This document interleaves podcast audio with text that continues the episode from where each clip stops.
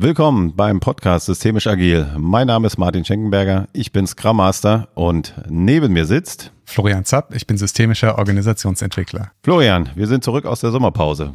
Hast du dich gut erholt? Absolut und freue mich jetzt, dass es weitergeht. Dann legen wir gleich mal los, rein ins Thema, wie wir das äh, immer so machen, ohne lang schnacken. Florian, was haben wir denn heute? Ja, ich habe heute mal wieder was aus der Kategorie aufgeschnappt sozusagen. Wir hatten ja schon mal dieses Thema, äh, warum Prognosen nicht funktionieren und ich habe einen Podcast gehört, Kassenzone, sehr empfehlenswert. Und dort äh, kam nebenbei, es ging in diesem Podcast gar nicht darum, äh, so ging es um Führungskräfte in großen Unternehmen, großen Konzernen. Und dann sagte der eine Teilnehmer dieses Podcastes, ja, das ist ja sowieso faszinierend. Wieso gibt es eigentlich in so großen Unternehmen so viele Menschen, wo man sich fragt, wie ist denn der oder die auf diese Position gekommen? Und äh, da hatte ich gleich ein paar Gedanken dazu und würde ich gerne mitnehmen durch ein paar Ideen und Modelle, die ich dazu gefunden habe, zu der Frage, warum gibt es eigentlich so viele inkompetente Führungskräfte? Oh, Spannende Frage. Und sind die alle wirklich inkompetent? Genau, also äh, da, lass uns mal erstmal einsteigen und dann hinterher greifen wir das nochmal ja, auf. Ja, genau. Gibt es ja vielleicht auch Ebenen, von der man aus das so sieht oder sehen möchte, oder? Genau, gibt es bestimmt verschiedene äh, Ansichten. In Interpretationen. Interpretation. Lass uns mal als Systemiker nicht mit dem Blick aufs Individuum starten, sondern mit Blick auf Strukturen. Und das erste Modell was ich mitgebracht habe, ist das Peter-Prinzip, wobei der heißt eigentlich Peter, aber das Peter-Prinzip. Und äh, das ist in einem Satz zusammengefasst so, in hierarchischen Organisationen neigt jeder Mitarbeitende dazu, bis zu seiner persönlichen Stufe der Unfähigkeit oder Inkompetenz aufzusteigen. Schon mal gehört? Habe ich wirklich schon mal gehört, ja. Ich habe ja auch in großen Unternehmen gearbeitet und äh, da kam das öfter mal auf den Tisch. Ah, sehr gut. Ich hatte das tatsächlich äh, vor kurzem erst entdeckt, aber die Idee ist ja so, angenommen, du bist Sachbearbeiter und bist der richtig gute oder sogar der beste Sachbearbeiter. Was passiert? Ich werde zum Chefsachbearbeiter. Genau. Du bist der beste Chefsachbearbeiter. Was passiert? Ich werde Teamleiter, Sacharbeiter. Du bist der Teamleiter, genau. Du bist der beste Teamleiter, den es weit und breit gibt. Was passiert? Ich werde Bereichsleiter. Sacharbeiter. du bist Bereichsleiter und merkst, verdammt, jetzt komme ich nicht mehr klar. Was passiert? Ich bleibe auf der Position. Genau. Und das ist das Problem. Also in hierarchischen Organisationen, die befördern nach Kompetenz was auch immer, wie auch immer die man misst, erreicht man irgendwann, das ist ja klar, jeder hat ja irgendwann eine Stufe, wir sind nicht alle die geborenen Vorstandsvorsitzenden äh, oder Bundeskanzler, was auch immer, erreicht irgendwann diese Stufe, wo er vielleicht auf eine Position kommt, wo man merkt, ah, jetzt komme ich eigentlich nicht weiter. Und wenn eine Organisation dann keine Mechanismen hat, dann bleibt man dabei. Und dieser Peter, der hat da echt ein trauriges Bild gezeichnet, hat gesagt, also eigentlich sind Organisationen dann irgendwann, wenn sie lang genug bestehen, auf jeder Position mit einem inkompetenten Menschen besetzt. Und die Arbeit, die noch funktioniert, machen die, die noch nicht ihre eigene Inkompetenzstufe erreicht haben, aber da irgendwann hinkommen. Fast so ein Schneeballsystem. Ja, nee, ein bisschen anders, ja, genau. im Schlechten. Ja. ja. Spannend. Also gibt es natürlich Kritik daran, völlig klar, aber er, der, dieser Peter hatte die kanadische Schulverwaltung wohl vor Augen, als er das entwickelt hat. Also das ist ja sicher auch nochmal so, was das Thema äh, Leistung und Umgang mit Schlechtleistung angeht, besonders. Aber was wäre denn die Lösung für so ein Problem, Martin? Was könnte man tun? Ja, wir hatten das ja schon mal in einem Podcast, ne? wie sich Führungskräfte aufteilen. Ähm, genau da wäre es. Also zwischen, Stimmt. genau, unser Haufe Lexware Podcast. Ähm, da ja, da wird ja getrennt zwischen verschiedenen Fachdisziplinen, haben die sich ja aufgestellt, sind trotzdem äh, in Führungsverantwortung. Ja, und irgendwie sowas ähnliches würde mir da auch vorschweben. Zum Beispiel, dass man vielleicht identifiziert, welcher Teil dieser Rolle funktioniert bei mir gut und wenn es eben der People-Teil ist, dann den nehmen. Wenn man merkt, es ist der Process-Teil, dann den. Stimmt, hatte ich gar nicht auf dem Schirm, ja. Mhm. Ja, ist äh, ganz spannend. Ich habe auch äh, einen Freund, wenn er das hört, äh, weiß er vielleicht auch, wer gemeint ist. Äh, er ist irgendwann auch aufgestiegen zur Führungskraft und ja, er hat das sehr drastisch formuliert irgendwann und meinte zu mir, Mensch Martin, nachdem ich ihn gefragt habe, wie ist denn jetzt so als Führungskraft? Er so, also ganz ehrlich, äh, dass jetzt der Hamster gestorben ist von einer Mitarbeiterin, interessiert mich jetzt nicht. Aber einmal hast du ganz stark so diese menschliche Ebene, die du ja über als Spezialist, Facharbeiter gar nicht äh, kennengelernt hattest und äh, gar nicht am besten bist du noch nicht mal richtig drauf geschult worden. Also das kommt ja auch teilweise noch mit dazu, das sieht man ja auch. Und da sind wir nämlich bei einem Punkt, der mir eingefallen ist in der Vorbereitung. Man könnte diesem Peter-Prinzip entgegentreten, indem man Fach- und Führungskompetenzen trennt und sagt, der beste Sachbearbeiter qualifiziert sich vielleicht für eine, ist ja diese Diskussion immer eine Fachkarriere als beste Sachbearbeitung, aber ist nicht automatisch dadurch die geeignetste Führungskraft, weil das sind andere Kompetenzen. Mhm. Und das wäre für mich so dieser zweite Punkt zu sagen, man qualifiziert sich nicht automatisch durch die beste fachliche Tätigkeit immer zur Führungskraft, sondern man qualifiziert sich zur Führungskraft, weil man die besten, was auch immer das, müssen wir noch definieren irgendwann, aber was die besten Führungskompetenzen sind. Mhm, genau. Und Führung muss man auch wollen. Also nicht, weil es irgendwie zum Karriereweg dazugehört. Irgendwann hast du halt die Orden auf der Schulter, weil es gibt yeah. keine andere, keinen anderen Weg aufzusteigen, außer über Führung. Ja, genau. Genau, das ist es ja. Genau. Und das ist es ja. Und ähm, naja, wie wir schon gesagt haben, die Inhalte ändern sich. Auf einmal, ja, kümmerst du dich viel mehr um die Menschen und die Belange der Menschen als um die Fachthemen. Absolut. Ich habe noch einen dritten Punkt. Man müsste ohne Gesichtsverlust Rückwege aus Positionen einbauen.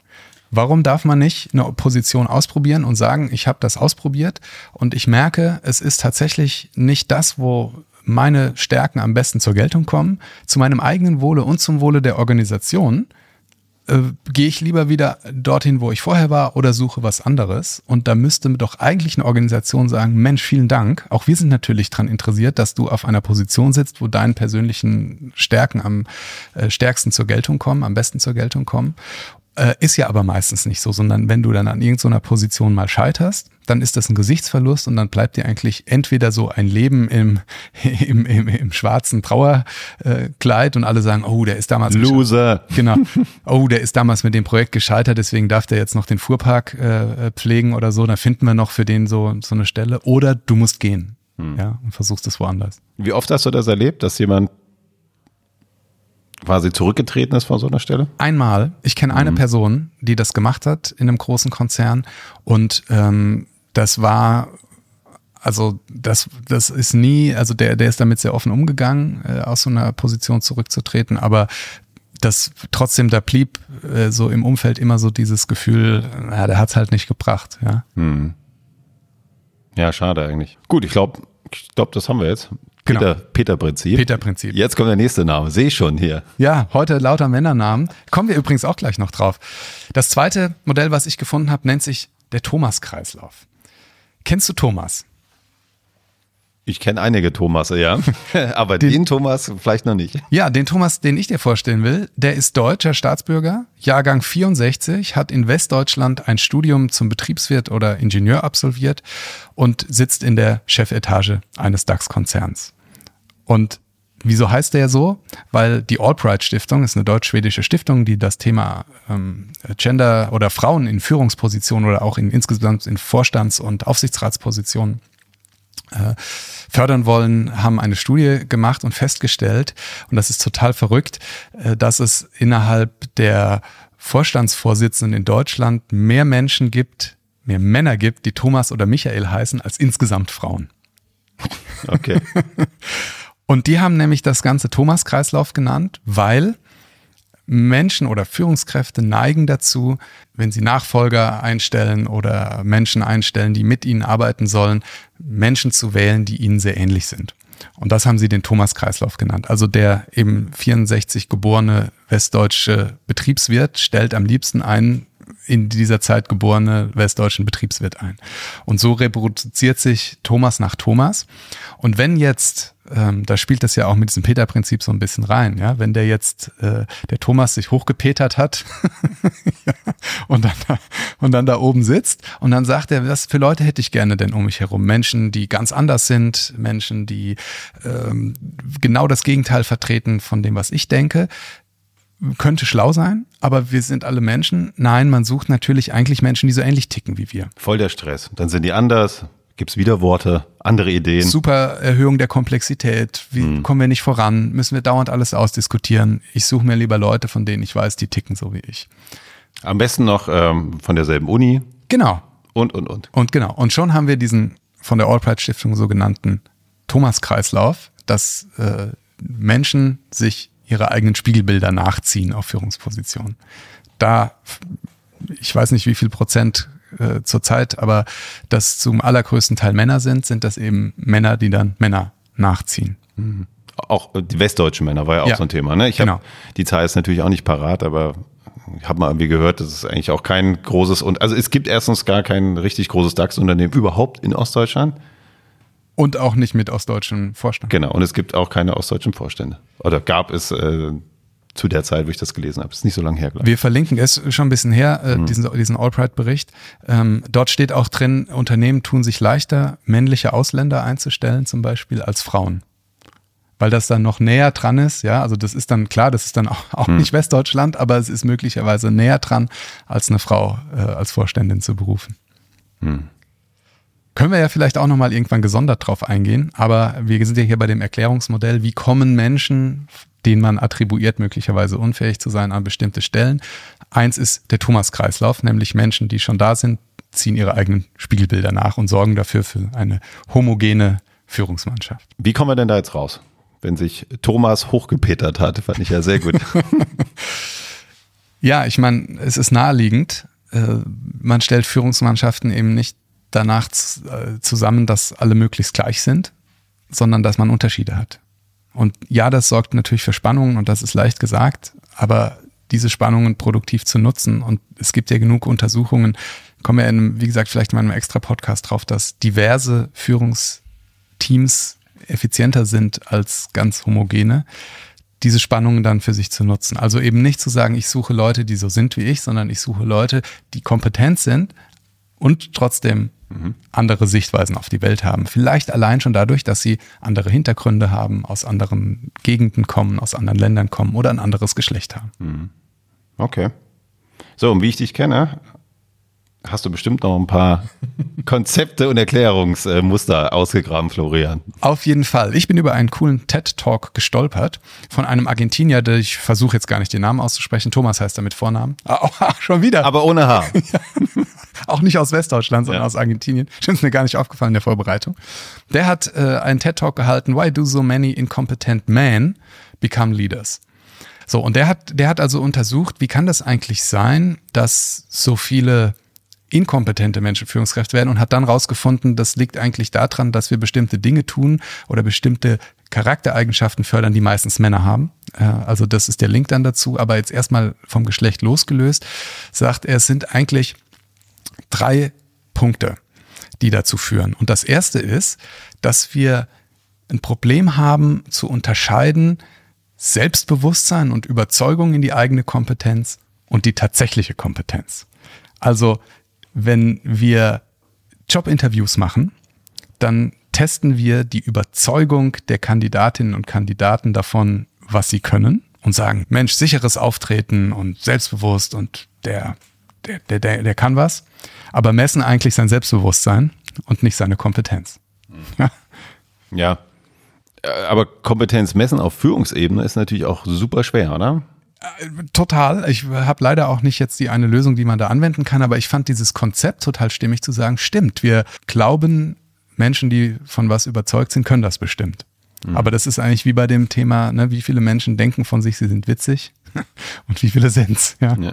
Und dann, genau, und da, da geht's ja tief in die Psychologie rein, dann gibt's ja irgendwie auch so Muster, wie dieser Mensch aussieht. Gut aussehende Menschen, also die für, für ja. gut aussehen halten, ne, den sprechen wir auch automatisch dann so direkt eine Kompetenz zu. Als jemand, der vielleicht nicht in unser Muster passt und für uns halt nicht attraktiv erscheint. Und da sind wir eigentlich fast schon beim zweiten Punkt, nämlich wir wünschen uns als Führungskräfte charismatische und interessante Führungsfiguren. Und ähm, da, auch da, das eine lässt nicht auf das andere schließen, weil, das habe ich aus diesem TED-Talk geklaut, es gibt halt einen Unterschied zwischen einer Führungskraft und einem Stand-up-Comedian. Ja, also der, der, der, bei dem ist das wichtig, dass der charismatisch und witzig und vielleicht auch gut aussehend ist. Bei der Führungs-, also für Führungskompetenz ist das nicht automatisch wichtig. Und ich glaube, wenn du das sagst, ne, selbst Optik, es gibt, glaube ich, auch Untersuchungen, dass große Menschen äh, eher befördert werden als kleine. Aber das ist ja nicht so, weil die wirklich besser sind, sondern weil man es ihnen zuschreibt, mhm. aufgrund bestimmter Merkmale, ja. die eigentlich mit Führung nichts zu tun haben.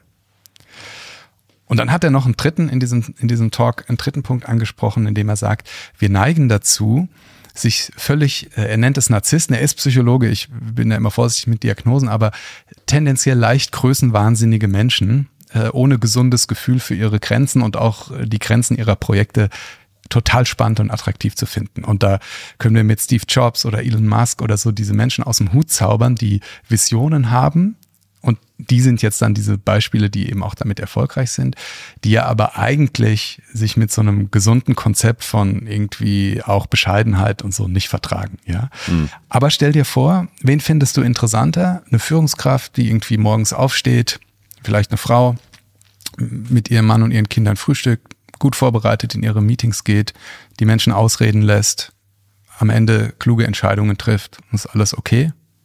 oder die, der Mann, der irgendwie so im Trump-Stil oder im, weiß ich nicht, Steve Jobs oder Elon Musk-Stil rumschreit und irgendwie verrückte Visionen hat und den Mars besiedeln will und so. Wir würden alle die Doku über die zweite Person gucken. Mhm. Ja, ja. Das heißt aber überhaupt nicht, dass die die bessere Führungskraft wäre. Ja, ja, absolut.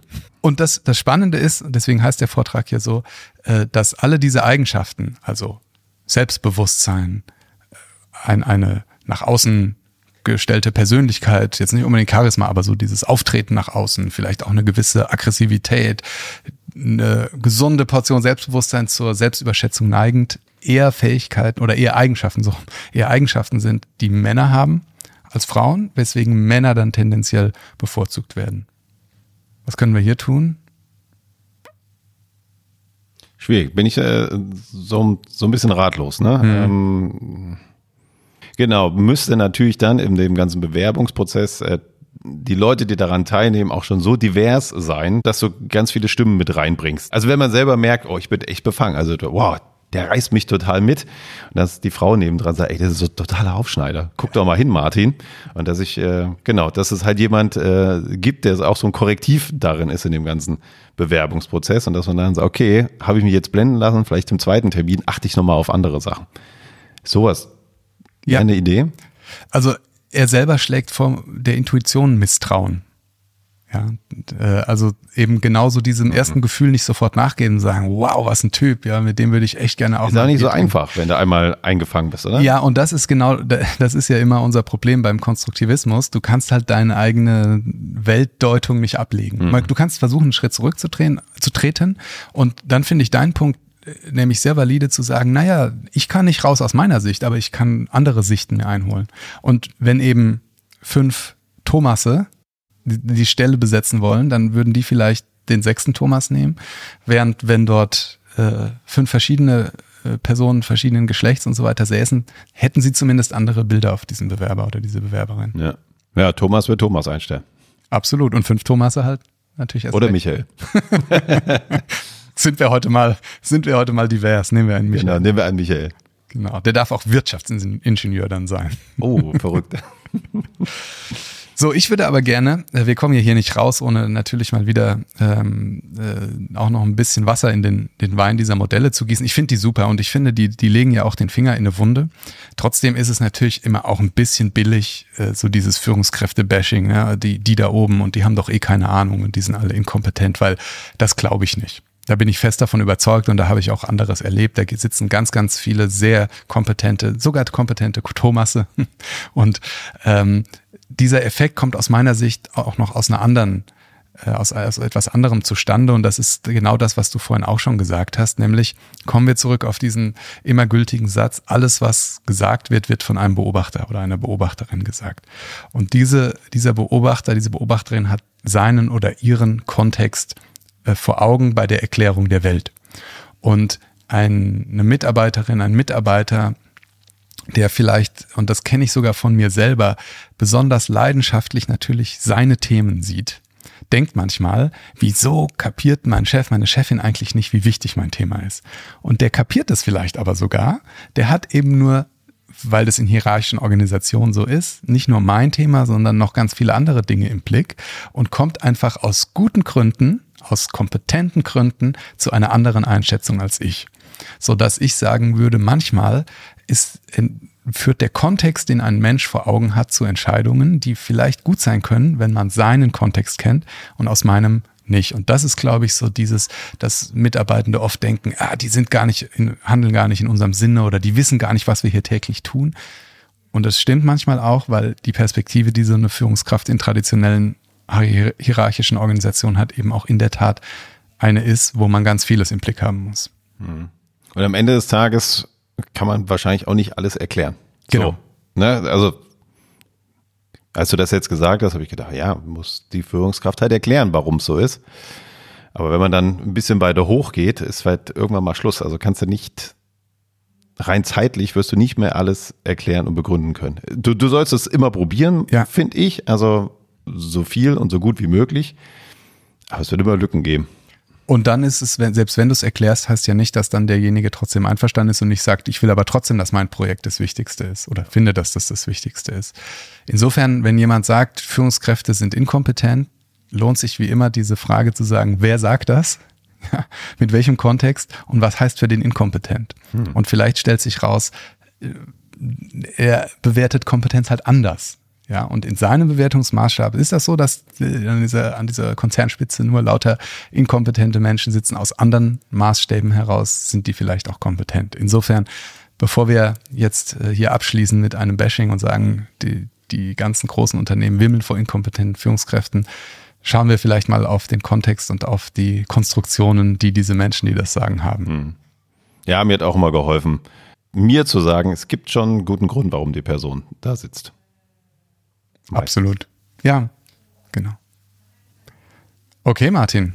Danke, Florian. Spannendes, spannendes Thema.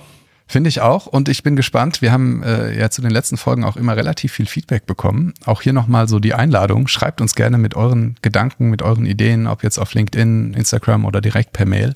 Schreibt uns gerne. Vielen Dank, Florian. Danke dir, Martin.